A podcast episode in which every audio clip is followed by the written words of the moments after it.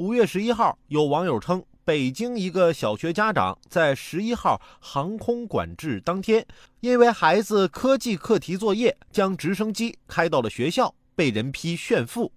对此，这位家长表示，这是五月十号应校方邀请，配合完成学校的科技节活动，只是为了孩子把这个科技节的活动做得更真实，并非炫富和炒作。而且飞机已经获得了飞行批准。您家长都说了一切合理合法，有这样的好条件让孩子们开阔眼界，有什么不好的？再说，又不是光他自己家孩子受益，是全校孩子都可以来近距离观察体会啊！仇富的杠精们啊，可以散了，还不如好好赚钱呢。有时间嫉妒别人有直升飞机，不如好好奋斗，将来有机会让别人嫉妒你一下。说实话，现在活着呀。真的好累，身边所谓的朋友都是为了钱才接近我的，你们知道吗？这些人每天对我说的最多的一句话就是：“哎，什么时候还钱？”